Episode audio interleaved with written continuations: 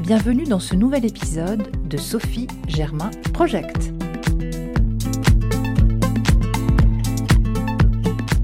Aujourd'hui, j'ai choisi de vous parler d'une mathématicienne hors du commun, une militante, une féministe, une aventurière du 19e siècle et la première femme mathématicienne à recevoir un bulletin de salaire pour son travail. Il s'agit encore d'une Sophie et elle s'appelle Sophie Kovaleskaya.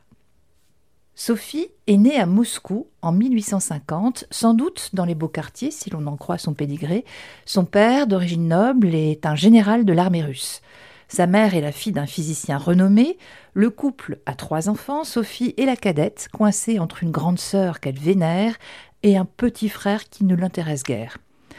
Quelques années après sa naissance, la famille part s'installer sur les terres du général à Palibino, pas très loin de la frontière balte une grosse propriété, un domaine agricole, une armée de paysans et de domestiques, des réceptions et des banquets entre voisins plus ou moins fortunés. Voilà le décor à la Tchekhov dans lequel grandit Sophie. La maison de son enfance est si vaste que chaque membre de la famille a ses appartements. Sophie vit au rez-de-chaussée, flanquée d'une institutrice anglaise qui ne la lâche pas de la journée. La petite fille apprend les bonnes manières, le piano, le français, l'anglais, les enseignements élémentaires et se promène à heure fixe avec son institutrice. La petite fille riche a tout ce qu'il lui faut, en apparence du moins. Vous aurez deviné qu'il lui manque un petit peu de tendresse de la part de ses parents qui l'élèvent de loin, de très loin. Il lui manque aussi du papier peint pour sa chambre. Quand la famille s'est installée à Palibino, il a fallu mettre au goût du jour la vieille demeure. On a acheté des tapisseries, des tentures pour orner, réchauffer les vieux murs. Est-ce par souci d'économie? Il en a manqué pour retapisser sa chambre d'enfant. À la place, on a collé au mur de simples feuilles de papier découpées dans des revues, des cahiers, du papier de hasard, comme l'appelle joliment Sophie. Et le hasard, comme parfois, a bien fait les choses. Le papier est recouvert de formules mathématiques extraits d'un cours sur le calcul intégral et différentiel qu'avait acheté son père dans sa jeunesse. Voici ce qu'elle en dit. Je me rappelle avoir passé dans mon enfance des heures entières devant ce mur mystérieux, cherchant à débrouiller quelques phrases isolées. Cette contemplation prolongée et quotidienne finit par graver dans ma mémoire beaucoup de ces formules, et le texte, quoique incompréhensible au moment même, laissa une trace profonde dans mon cerveau. Plusieurs années après, quand je pris ma première leçon de calcul différentiel avec un célèbre professeur de mathématiques de Pétersbourg, il fut étonné de la rapidité avec laquelle je saisissais toutes ces explications, comme si, ce fut son expression, je les avais sues d'avance. S'il suffisait de tapisser les chambres d'enfants de formules mathématiques pour en faire des petits génies, ça saurait. Sophie a d'autres atouts. C'est la petite cérébrale de la fratrie et elle aime profondément apprendre. Par exemple, elle écoute d'une oreille discrète les cours donnés à sa sœur Anna, de six ans son aînée, et les restitue parfaitement le lendemain. Elle lit en cachette les romans et les recueils de poésie qui lui tombent sous la main, tout en faisant semblant de jouer au ballon dans la bibliothèque pour ne pas éveiller les soupçons. Elle ne perd pas une miette des discussions entre adultes, sitôt qu'ils parlent des dernières avancées scientifiques.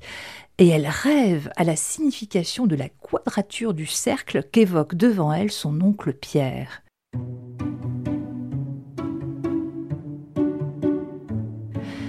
Ses parents ne l'ont jamais ni encouragée ni découragée, mais quand, à 17 ans, elle leur annonce qu'elle aimerait étudier les mathématiques à l'université, c'est niette. Il est hors de question qu'une fille seule, surtout de bonne famille russe, quitte le foyer paternel pour faire des études. Sophie se rebiffe. L'époque s'y prête. La jeunesse russe est en pleine rébellion et ne jure que par le nihilisme. Ce mouvement politique, qui veut s'affranchir de toute hiérarchie sociale et de vieilles traditions, attire les jeunes comme un aimant. Les filles ont beaucoup à gagner. Elles ont trouvé le moyen de hacker le système en détournant l'une des institutions les plus traditionnelles qui soit, le mariage. Pour échapper à la tutelle de leur père, elles s'arrangent pour épouser un camarade nihiliste qui s'engage à les laisser étudier en paix. Ce sont des mariages platoniques, on dit des mariages blancs, qui n'ont qu'une valeur administrative et rien d'autre. C'est ainsi que Sophie se fiance avec un parfait inconnu, Victor Kovalevski, qui lui donne son nom d'ailleurs, au féminin Kovaleskaya. C'est un camarade nihiliste, brillant étudiant en paléontologie et futur traducteur de Darwin. Les deux faux tourtereaux placent les parents de Sophie devant le fait accompli et une fois mariés s'envolent pour une lune de miel des plus studieuses. Le couple voyage en Europe, visite les grandes capitales intellectuelles et s'installe à Heidelberg, en Allemagne, pour étudier à l'université. Évidemment, Sophie est la seule fille au milieu des étudiants en mathématiques qui se presse dans les amphis. Elle fait sensation, puis très vite grosse impression. Au vu de ses évidentes capacités, ses professeurs l'encouragent à rencontrer le plus grand mathématicien de cette époque, Karl Weierstrass. Problème, le père de l'analyse moderne donne ses cours à l'université de Berlin, dont l'accès est toujours interdit aux filles. Et quand je dis interdit, c'est aussi au sens littéral du terme, elles n'ont même pas le droit de mettre un orteil à l'intérieur de l'établissement.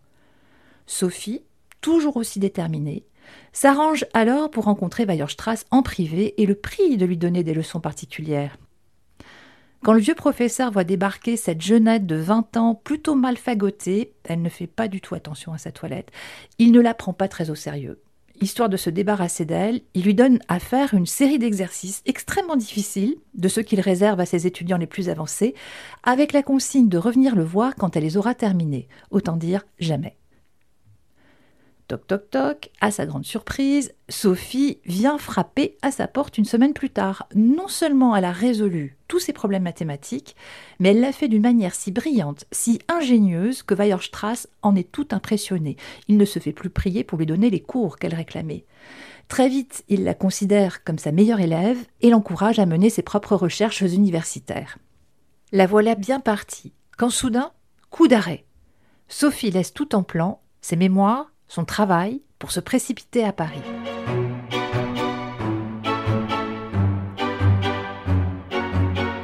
Sa sœur Anna, la passionnariat de la famille, y fait la révolution aux côtés des membres de la commune.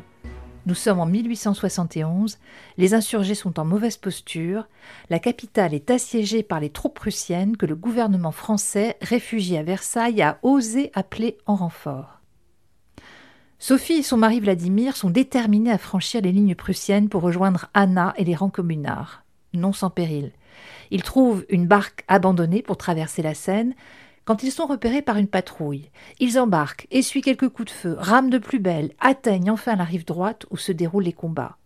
La jeune russe propose aussitôt son aide aux Parisiens.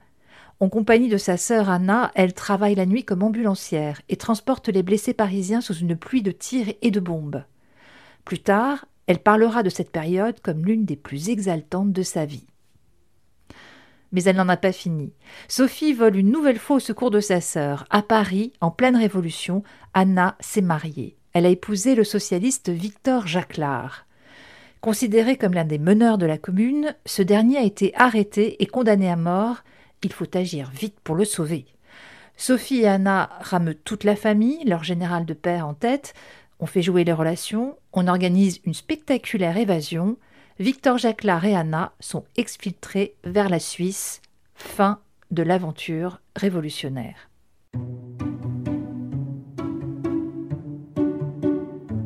Sophie peut enfin retourner à ses chères études mathématiques et se remettre au travail. Un énorme travail. La jeune femme a tellement d'idées qu'elle rédige en allemand non pas un, mais trois mémoires.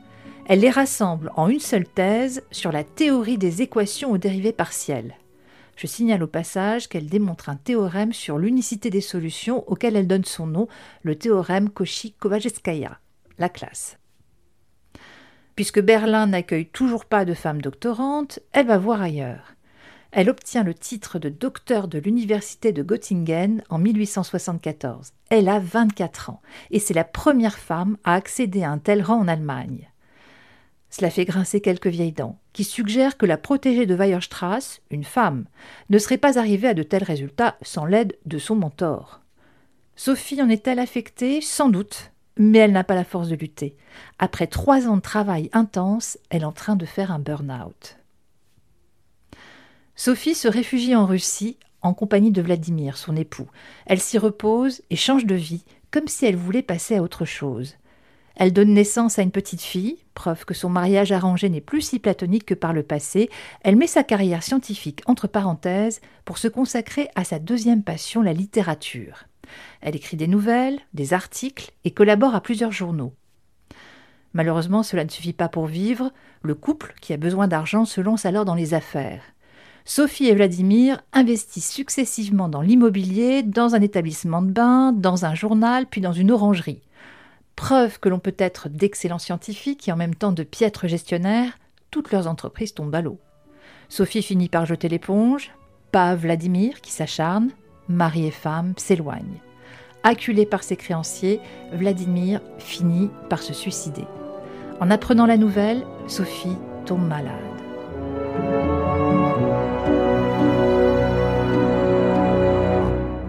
Jeune veuve, mère d'une petite fille, elle sait désormais qu'elle ne doit compter que sur elle-même.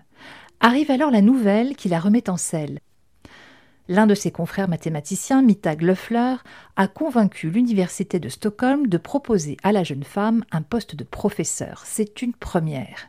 À 34 ans, Sophie Kovaleskaya accepte l'offre avec fierté, mais non sans faire quelques concessions. Pour éviter toute polémique, les Suédois ont recruté Sophie à minima. Elle peut donner des cours, certes, mais seulement à titre privé, et pour ce faire ne touchera aucun salaire de l'université. Seuls les élèves qui assistent à ces conférences la paieront. Heureusement, ils sont nombreux. Les conférences de Mme Kovaleskaya remportent un tel succès que l'université finit par les lire professeurs, avec cette fois un vrai salaire à la clé. Salarier une femme professeure de mathématiques, c'est une première historique même si sa rémunération reste encore inférieure à celle de ses collègues masculins.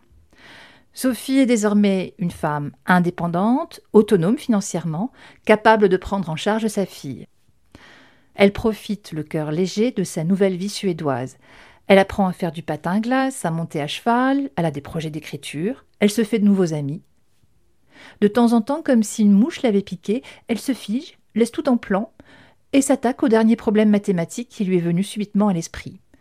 C'est ainsi qu'elle cherche le moyen de modéliser la rotation d'un solide avec un point fixe soumis à la seule action de la pesanteur, comme la toupie par exemple.